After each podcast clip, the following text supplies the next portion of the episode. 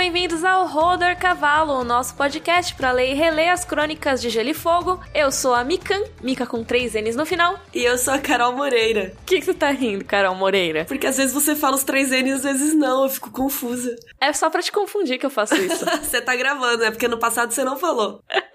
Sim. E esse é o nosso 17 episódio do podcast. Uh! A gente discutiu o capítulo Eddard 3. Estamos aí, tem muito capítulo do Eddard nesse primeiro livro, né? E um aviso aqui é que esse podcast contém spoilers, né? A gente às vezes esquece de avisar, mas fiquem sabendo que todos os episódios do podcast têm spoiler de tudo. Só caso você não saiba ainda. E por motivos de carnaval e férias de Carol Moreira, nós não vamos fazer bloco de perguntas hoje porque esse programa está sendo gravado antecipadamente. Mas no próximo capítulo, que vai ser o Brand 3, a gente vai responder perguntas sobre o anterior também, tá? Então não fiquem tristes, a gente vai responder depois. Então vamos direto para nossa discussão do capítulo Eddard 3.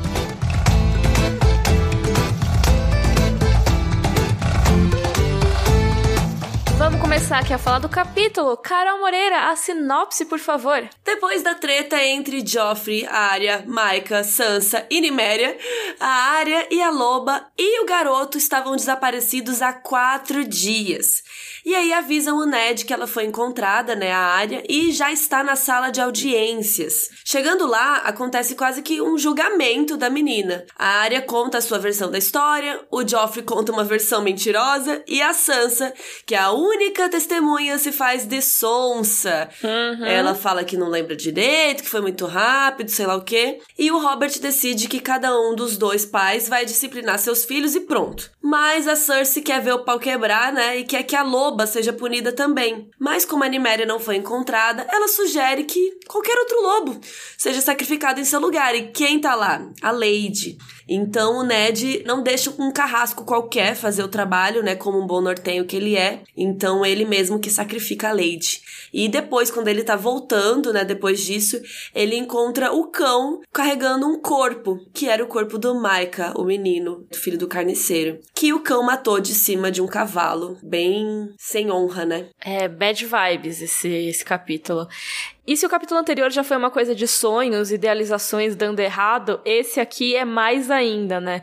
Eu acho até que eles podem ser considerados uns capítulos gêmeos, né? Porque eu acho que um conversa muito com o outro, sabe? Eles são muito pertinho um do outro, né? São só esses quatro dias de diferença e são as consequências de tudo que a Sansa fez, né? De tudo que a Sansa pensava que ia dar certo e tudo mais. Ela percebe que ela não pode só simplesmente falar uma mentirinha assim de boa, que às vezes gente inocente é punida. E nesse caso, lobos inocentes e crianças inocentes são punidos. E é bem interessante porque a Sansa não. Ela não mente, né? Ela se omite, né? Ai, Sim. Não, na verdade, ela mente, porque ela fala que ela não lembra e ela lembra. Mas é, é bizarro porque a consequência consequência da própria fala dela, dela não ter coragem de falar a verdade, ela que é punida, né? Claro que é a Lady, mas é a loba dela. Então ela também tá sofrendo as consequências de não ter coragem de falar a verdade, né? Acho que uma coisa importante de destacar nesse capítulo é que ele mostra com mais detalhes o estilo Ned de ser pai, né? a paternidade do Ned. Porque a gente já viu bastante sobre o estilo da Catelyn, né? E agora tem o lado do Ned também. Por que, que as pessoas gostam tanto dele, né? A gente tem sempre que lembrar beleza, os filhos gostam do pai, óbvio. Mas o livro tem que reforçar pra gente que ele é um bom pai, sabe? Então, no capítulo do Bran, que foi lá o Bran 1, que teve a execução e tudo mais, a gente tem uma visão do Ned como aquela figura para você se inspirar, né? Ele dá ó, os conselhos e tudo mais. Mas nesse capítulo agora é o Ned preocupado. É o Ned que vai comandar as buscas pela área por três dias quase sem comer. Ele também abraça a Sansa e cuida dela mesmo sabendo que ela mentiu, porque ele já tinha ouvido a versão dela da história na mesma noite que tinha acontecido toda a treta. E a versão da Sansa era igual à da área. Só que aí na hora de falar na frente do rei, ela omitiu mentiu, né? Que nem a Carol falou. Ela fingiu que não sabia de nada. E mesmo assim, quando ela começa a chorar e tal pela morte da Lady, ele vai lá e abraça, sabe? Ele cuida. Uma coisa interessante também é que ele tem que ter esse lado cuidadoso, mas ele não pode demonstrar muito porque ele tá lá num papel social também. Ele é mão do rei. Então ele vai andando rápido até a sala de conferências lá do Castelo Derry, mas ele não quer correr porque as pessoas esperam coisas dele. Aliás, ele até reclama nos próprios pensamentos dele que tem tanta gente lá. Porque se fosse só ele e o Robert lidando com isso, talvez eles pudessem bater um papo. Mas não, tinha um público todo lá para ver o que, que seria o resultado dessa treta. É, com certeza, se fossem só eles dois, ia ser basicamente o que o Robert fala no fim. Cada um lida com seu filho e foda-se. Mas não, a Cersei vem causar, e aí todo mundo tá assistindo, é esperado, né, uma punição, porque o rei, o rei não, né, o príncipe foi ferido e tudo mais. E aí a Arya tava sumida, né, há quatro dias, e quando ele entra no salão, ele fala, né, Arya, não sei o que, aí ela vai correndo, vai chorando até ele, e a primeira coisa, ela pede desculpas, né, ela fala, ah, eu lamento, uhum. eu lamento, desculpa, por tudo, né, por ter sumido, pela confusão que, a, que ela acabou causando, e a primeira coisa que ele fala é que, tipo, tá tudo bem, e pergunta se ela tá ferida, né, ele não tá preocupado com isso, de dar bronca nem nada, ele tá preocupado se ela tá bem.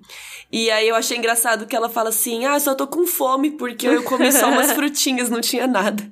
Mas, meu, ela ficou quatro dias sobrevivendo no mato. Só com fruta. Guerreirinha, guerreirinha.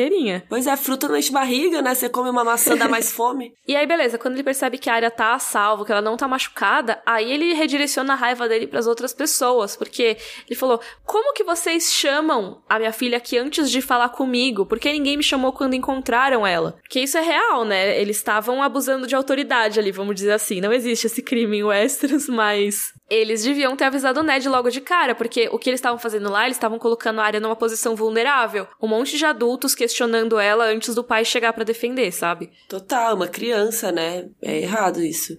E aí ele chega e pergunta, né? Que merda é essa? que vocês estão fazendo? Ninguém me chamou? Pipipi. Aí a Cersei, ou oh, você tá tirando o rei? É isso que você tá fazendo? essa menina aí atacou meu filho, ela e o filho do carniceiro. E o animal dela tentou arrancar o braço do Joffrey coitado do Joffrey. Tadinho, né, do Joffrey. Oh, coitado, bebê. Mentiroso, cara de pau. A versão dele que ele conta da história é não é que o que aconteceu, que a gente leu no capítulo da Sansa. Ele inventa que a Arya e o Maika, né, o filho do açougueiro, bateram nele com pedaços de madeira. Do nada, assim, que eles chegaram e bateram nele. E que a Arya ficou atiçando a loba para atacar. Aí todo mundo atacou o Joffrey, coitadinho, e a Arya atacou a espada no rio. que mentira! E aí, eles chamam chamam a Sonsa, né? A Sansa. Não, aí o Ned fala: chama a Sansa, ela é a única testemunha, né? Vem aqui, minha filha. Aí ela chega e já, ah, não sei, eu tô confusa. E aí, tipo, por um lado dá para entender ela. É difícil defender? É, mas dá para entender porque ou ela ajuda sua irmã, que é da sua família, né? Que pode colocá-la em apuros, ou ela ajuda o príncipe, que é o seu futuro marido, que é o boy magia perfeito, sem defeitos, né? Loiro, alto, esguio, maravilhoso. Só que a gente tem que lembrar que no capítulo anterior já deu para ter uma noção de que ele não é essa coisa toda, não, né? Ele é cuzão. Sim, total. Inclusive, a gente não, não deu anteriormente, né, no capítulo, mas cuzão alert póstumo pro Joffrey.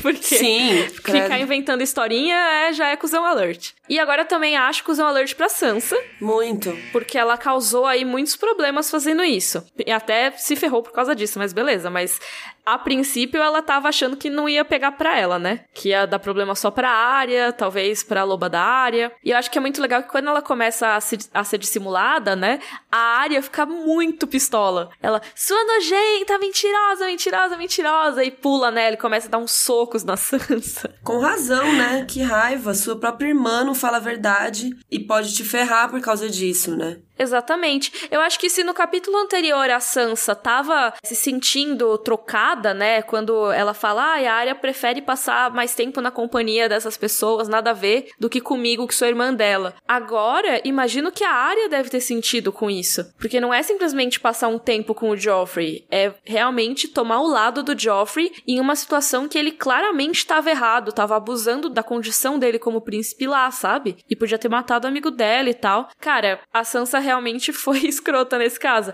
Mas que nem você falou, Carol. Ela tava lá numa sinuca de bico, sabe? Ou ela defendia a irmã, ou ela falava pra rainha que ela tava mentindo, sabe? É, imagina ela pegar e falar assim: não, é mentira do Joffrey. O que, que ia acontecer é. com ela também?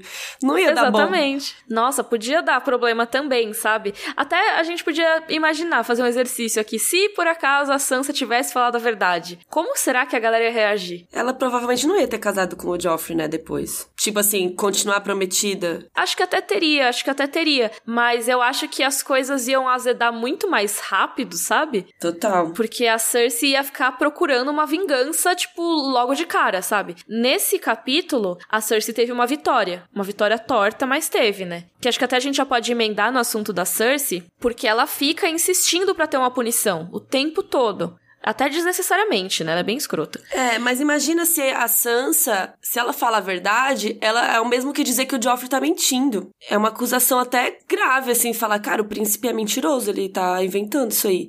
Claro que a Arya e a Sansa iam se ferrar do mesmo jeito. Talvez, pensando bem agora que estamos exercitando isso, talvez a Sansa fez o certo, não sei. Apesar de ter sofrido as consequências, Tipo, o que, que poderia ter acontecido? Poderia ter sido muito pior. Eu acho que, no fim das contas, a Cersei ia acabar insistindo numa punição mesmo assim. Sim. Tipo, ela ia ficar com o orgulho mais ferido com o que a Sansa falou, né? Se a Sansa tomasse o lado da área, tomasse o lado de quem tá falando a verdade, né? Na real. Só que aí nem, as meninas não poderiam ser punidas. Aí eu acho que no fim o resultado talvez fosse o mesmo, porque a Cersei ia insistir nessa punição, ia insistir que, ah, beleza, elas não podem ter sido prejudicadas pelo Jon Joffrey, não sei o quê, mas a loba atacou mesmo assim. Então ia querer que tivesse uma punição pra loba, entendeu? Talvez não mudasse muito as coisas. Mas o que ia mudar com certeza seriam esses dois relacionamentos aí. O da Sansa com a Arya e o da Sansa com o Joffrey. Isso com certeza. É, ela ia se ferrar de qualquer jeito, coitada. Era uma situação difícil. É. Mas então o que, que a Cersei fala pra insistir nessas punições? Ah, o Joffrey vai ficar com as cicatrizes para sempre. E aí quando parece que tá tudo resolvido, né? O Robert ele fala: "Ah, cada um cuida do seu filho aí, vamos se resolver sozinho". A Cersei manda: "E o lobo, hein?" Que é meio que assim, o Robert tava deixando isso de lado, sabe? Ele tava ignorando essa questão. Ele não queria ter que lidar com isso. Mas a Cersei enche a paciência pra que tenha algum lobo morto. Alguém tem que se ferrar nessa história. Ela fica atiçando não só a loba, né? Que a área também seja punida, né? Ela fala assim: uhum. o Joffrey vai ficar com as cicatrizes para sempre, né? Quando o Robert comenta que, ah, cada um cuida aí. Então ela tá querendo ver o pau quebrar mesmo. E aí, quando a Niméria não. É, comentam, né, que a Niméria não foi encontrada, ela fala assim: ah, mas a gente tem um lobo. Porque só foi o lobo da Sansa e da área área, né? Porque só foram as meninas pra, pra Porto Real, que ainda não estão em Porto Real, né? Então só tem dois lobos. Se um sumiu, o outro que sobrou é a Lady. O que é uma baita lógica ridícula. É, mano, o que, que tem a ver? E que, na real, eu acho que o Robert só concorda pra Cersei parar de encher a paciência. Eu tenho essa impressão. Ele tava se livrando, tipo, ah, tá bom, bora, eu quero dormir. É, porque é meio assim, ah, a punição pra filha do amigo dele é meio grave, né? Sabe? É uma coisa assim, nossa, deixa a menina em paz, né? Vou defender aqui. Mas aí chega na hora do lobo, ele não se importa muito, sabe? Então eu acho que ele, ah, beleza. Se já que você tá enchendo a paciência, você quer porque quer alguma vingança, que seja pelo menos contra o lobo, que foda-se, sabe? É, e ele até comenta assim: ah, esse lobo é um animal selvagem, né? Tipo, mais cedo ou mais tarde ia dar ruim. Não dá para criar um lobo assim, um lobo gigante como um animal de estimação. E aí a própria área defende a Lady também, o que eu acho que é muito legal nesse capítulo. Nossa, muito. Porque, cara, a Sansa não defendeu defendeu a própria irmã. Mas a Arya, mesmo depois que ela tá revoltada, bateu na Sansa, ela fala da injustiça. Porque, assim, provavelmente se falassem para matar a Niméria, ela também não, não acharia uma justiça, sabe? Uhum. Ela ia argumentar. Mas, nesse caso, ela ainda falou, cara, mas a Lady nem tava lá, sabe? Foi a Niméria. Ela tava meio que acusando a própria loba quando ela fala, defende a outra. Ela grita, tipo, ela fica revoltada tanto quanto a Sansa. Acho que até mais que a Sansa, né? A Sansa fica, tipo, uh, chorando. E a Arya gritando, não, não, não sei o quê. E mesmo assim, mesmo com toda essa comoção, eles decidem que vão sacrificar a Lady. E esse momento é muito legal porque o Ned insiste pro Robert, então mata você. É, muito bom. Faz esse serviço. Porque lembra que a gente falou lá no capítulo do Bran, tem muitas referências ao capítulo do Bran aqui, né? O primeiro lá que o Ned fala, por que que o cara que dá a sentença tem que brandir a espada, né? Porque às vezes vezes, se você não consegue realizar o ato de matar alguém, talvez essa pessoa não deva morrer. Total, nossa. Mereça a morte. E é isso, cara. Você vai olhar pra loba que nem atacou ninguém, que tá lá presa. Na série, inclusive, ela tá lá super cachorrinha fofa, sabe? E no livro, o Ned olha pra Lady, né? E ele fala: Nossa, a Sansa realmente deu o nome correto, porque ela é a menor da matilha, ela é a mais educadinha, mais bonita. E acima de tudo isso, é inocente. Então é lógico que o Ned, olhando, sabe que ela não merece morrer. Talvez o Robert olhasse e percebesse isso, ou talvez ele tacasse o foda-se também. Mas é essa ideia nortenha de que você tem que olhar nos olhos de quem você for matar. Eu acho bem justo. E tem muita gente que fala até de vegetarianismo, assim, nesse sentido. Eu não falo muito disso, mas é interessante pensar, né? Se você tivesse que matar para comer, você comeria? É uma questão, assim, né? Já que a gente tá falando até de vegetarianismo, eles usam a expressão açougueiro também, né? Quando o Ned vai falar sobre ele mesmo fazer o serviço, porque beleza, ele chamou o Robert, a Robert não quis, a Cersei, que é isso? Chama o Sir Ilan Payne, que a gente conheceu no capítulo anterior, ele é o executor do rei. Sem língua. Exatamente. E aí o Ned fala: "Não, eu mesmo vou fazê-lo. Ela é do norte, ela merece mais do que um açougueiro". Em português falou mais que um executor, mas em inglês, se eu não me engano, ele fala: "She deserves better than a butcher". Ela merece mais do que um açougueiro. Porque é isso, é uma criatura honrada, vamos dizer assim, né? É um lobo que vem do norte, que é animal da filha dele. Então ela não vai, tipo, ter a carcaça jogada em qualquer lugar, sabe? Não vai ter a pele roubada pela Cersei. Até ele fala pros homens dele, né? Pegarem uma galera, são quatro pessoas, vão levar o corpo da loba para enterrar em Winterfell. Só pra Cersei nunca ter essa pele. É, porque ela comenta, assim, quando ela fala que ela quer a pele de algum lobo, né? Tipo, tanto faz. E ele fala: a Cersei nunca terá sua pele. Oh, a Ned. Porque morreu. E para fechar com chave de ouro esse capítulo e o tema de injustiça dele, né? Quando o Ned acabou de fazer o serviço e mandar a galera levar o corpo da Lady lá para Winterfell, ele tromba com quem? Com o cão de caça, o nosso querido Sandor Clegane, que nesse capítulo não tá nada querido não, porque ele fez uma coisa bem terrível. Ele tá com um, um pacote em cima do cavalo dele. É, o Ned vê um negócio assim todo sangrento e até a primeira impressão que ele tem é que é a Niméria, né? E ele já pensa, ai, como que eu vou falar pra área? Putz, que zoado. E quando ele olha bem, na verdade é o Maika. O Maika tá em cima do cavalo, assim, jogado, cheio de sangue. E o Ned percebe que ele quase tinha sido cortado ao meio e aí ele comenta pro cão assim: você matou ele de cima do cavalo. Tipo, nada honrado, sabe? Você nem deixou o menino lutar, você simplesmente chegou com a espada em cima do cavalo, nem desceu, puf, cortou o menino no meio, catou e foi embora. E aí o cão responde: ele fugiu, mas não muito depressa, e rindo. Ai, cão, tá difícil de defender também. Ah, é complicado esse capítulo, realmente, porque é isso que eu falei, é o tema da injustiça. O Maika não tinha nada a ver com essa história. A área pediu para brincar com ele, eles estavam lá brincando numa sussa, tipo, brincando, né, com um pauzinho, e aí virou toda essa confusão. Eu acho que esse caso ele é muito emblemático pra gente falar sobre até questões sociais de Westeros, assim que falam sempre, né, que quando os nobres estão lá jogando o seu jogo dos tronos, quem sofre é a galera de baixo. Então, o que aconteceu com a Sansa, a Arya e o Joffrey foi uma picuinha que acabou na morte da Lady, foi muito triste e tal, mas para eles é isso, sabe? Pro Joffrey, dane-se, ele nem vai lembrar desse moleque. Total. Mas o açougueiro perdeu o filho dele, o moleque foi morto, foi morto de um jeito cruel, sabe? Foi colocado como um, uma carga em cima do cavalo. É, e tudo isso pro príncipe ficar tipo, sair ileso, que ele estava certo, e pra rainha ficar feliz que, tipo, o filho dela é perfeito sem defeitos, né? Que não é nada disso. Exatamente. E não é nem alguém que brigou com o príncipe, que já teria sido horrível, sabe? Se fosse alguém que, sei lá, jogou uma pedra no Joffrey, aí já seria injusto ele ser morto dessa maneira, porque é muito desproporcional. Mas, cara, ele não fez absolutamente nada contra o Joffrey. Ele tava brincando com a Arya, ele foi machucado pelo Joffrey, ele não revidou, sabe? Sabe? Ele ficou na dele, mesmo quando o Joffrey tava cortando a bochecha dele. E mesmo assim, ele morreu, cara. Ah, é triste esse finalzinho. É, sim. É bem uma coisa para tirar qualquer esperança na humanidade, assim, praticamente. É muito complicado esse capítulo. E também é um capítulo que reforça o cão como um matador cruel, né? Que apesar de tudo é um contraste que é necessário, né? para depois, quando a gente for ver que ele tem um lado mais humano. Por enquanto a gente tá vendo só o lado monstro dele. Bom, a gente colocou os personagens que estão em cena em seguida porque eu achava interessante contar toda a história antes, né? Então agora a gente vai comentar quem tava nessa cena. Primeiro tem Ned, Sansa, Arya, o Rei Robert, a Cersei, o Joffrey, a Lady, que infelizmente foi pro saco, o cão, que infelizmente matou o Micah, mas tem algumas outras pessoas que a gente ainda não comentou, que uma delas é o Renly Baratheon, que traz um pouco de alívio cômico para esse capítulo. Sim, o Renly, como a gente falou no capítulo anterior, é o irmão caçula do Robert, né? Ele é super bonito e tal, e ele lembra o Robert quando era mais novo. E nesse capítulo, na real, ele fica dando risada de tudo, assim. então, quando a Arya conta a parte que ela jogou a espada do Joffrey no rio, né? Ele começa a rir demais e o Robert até manda ele sair da sala. tipo, ah, acho que ele se engasgou.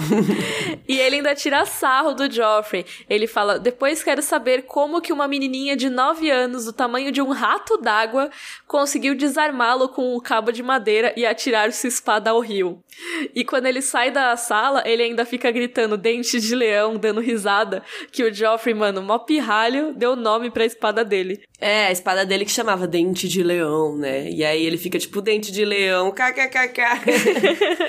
é muito bom. É, o Sir Barristan Selmy tá aqui nessa cena, mas ele não faz nada muito demais. O Veion Pool, ele é o cara que conta pro Ned que o Jory Castle achou a área e que ela foi levada pro rei. E o que que aconteceu? Os guardas do portão eram Lannister. Então, quando o Jory achou a área, ele se encontra, né, com os guardas Lannister e a Cersei tinha mandado levar ela direto para aquela sala. Então, por isso que não rolou de avisar o Ned antes. E aí depois, durante o tal julgamento, assim, o Veion Pool é a pessoa que vai buscar a Sansa e traz ela pra salinha também. E é legal lembrar quem é o Veion Pool, né? Ele é o antigo intendente de Winterfell e ele saiu de Winterfell para acompanhar a comitiva do Ned e ficar com o Ned em Porto Real como intendente dele de mão do rei mesmo. Então ficou outro intendente em Winterfell. E o Veion Pool é o pai da Jane Pool, que é a melhor amiga da Sansa. E a Jane Pool vai sofrer bastante nessa história, então é bom a gente ficar de olho nos personagens pra gente lembrar quem são eles sempre. Também temos o Jory, né, que a Carol já mencionou, que ele que foi o cara que encontrou a área, e o Sir Raymond Derry, que é o Lorde ali da casa Derry, e é muito interessante porque essa parte do Derry que fala um pouco mais sobre o mundo, né, de Westeros. Sem cada capítulo tem uma pitadinha da história, né? Sim. E nesse caso é sobre a casa Derry, que é uma casa que lutou contra o Robert na rebelião. É muito legal porque aqui basicamente o que tá rolando é uma torta de climão. Por quê? Eles ainda não chegaram em Porto Real, né? Como vocês lembram, eles estão no caminho e eles pararam no castelo desse cara aí do Raymond Derry, que fica a meio-dia de viagem pro sul do Tridente. E essa galera do Robert não é bem-vindo ali, porque, como a Miriam disse, quando teve a rebelião do Robert, eles tinham lutado contra o Robert. Eles tinham lutado a favor do Rhaegar, dos Targaryen. Então, tipo assim, eu lutei contra vocês e agora vocês ganharam e precisam ficar na minha casa, sabe? E estão aqui comendo de graça e dando ordem e ocupando meu salão. É, e sentando no meu troninho, porque, né, cada castelo a pessoa deve ter a sua salinha, o troninho lá pra sentar. E, para piorar, os três irmãos mais velhos desse tiozinho aí, do Raymond Derry, morreu na Batalha do Tridente. Nessa treta, morreram lutando contra o Robert. Imagina, seus três irmãos morreram lutando contra esse cara que está aqui na sua casa comendo sua comida, cagando seu rolê. Realmente uma torta de climão, como você bem resumiu essa situação toda, porque, nossa, gente, tenso. E a gente pode emendar aqui, acho que como tem os irmãos do Raymond Derry que morreram na guerra e tal, vamos falar do nosso momento Valar Morgulis? Ai, finalmente alguém é... morreu de novo. É, tá começando a crescer esse nosso índice, viu? A gente tava em cinco personagens e agora, com esse capítulo, a gente chega aos sete personagens mortos. Lembrando que a gente tá contando personagens relevantes pra trama, né? Não qualquer pessoa nada a ver. E a gente contou a Lady, né? Nesse caso, que é a loba. Isso, e a gente contou porque, querendo ou não, ela é um personagem da nossa história. E também, obviamente, a gente contou o Maika, porque se ele não é relevante pra galera de Westeros, pros nobres. Pra gente ele é! A gente vai lembrar de você, Maika!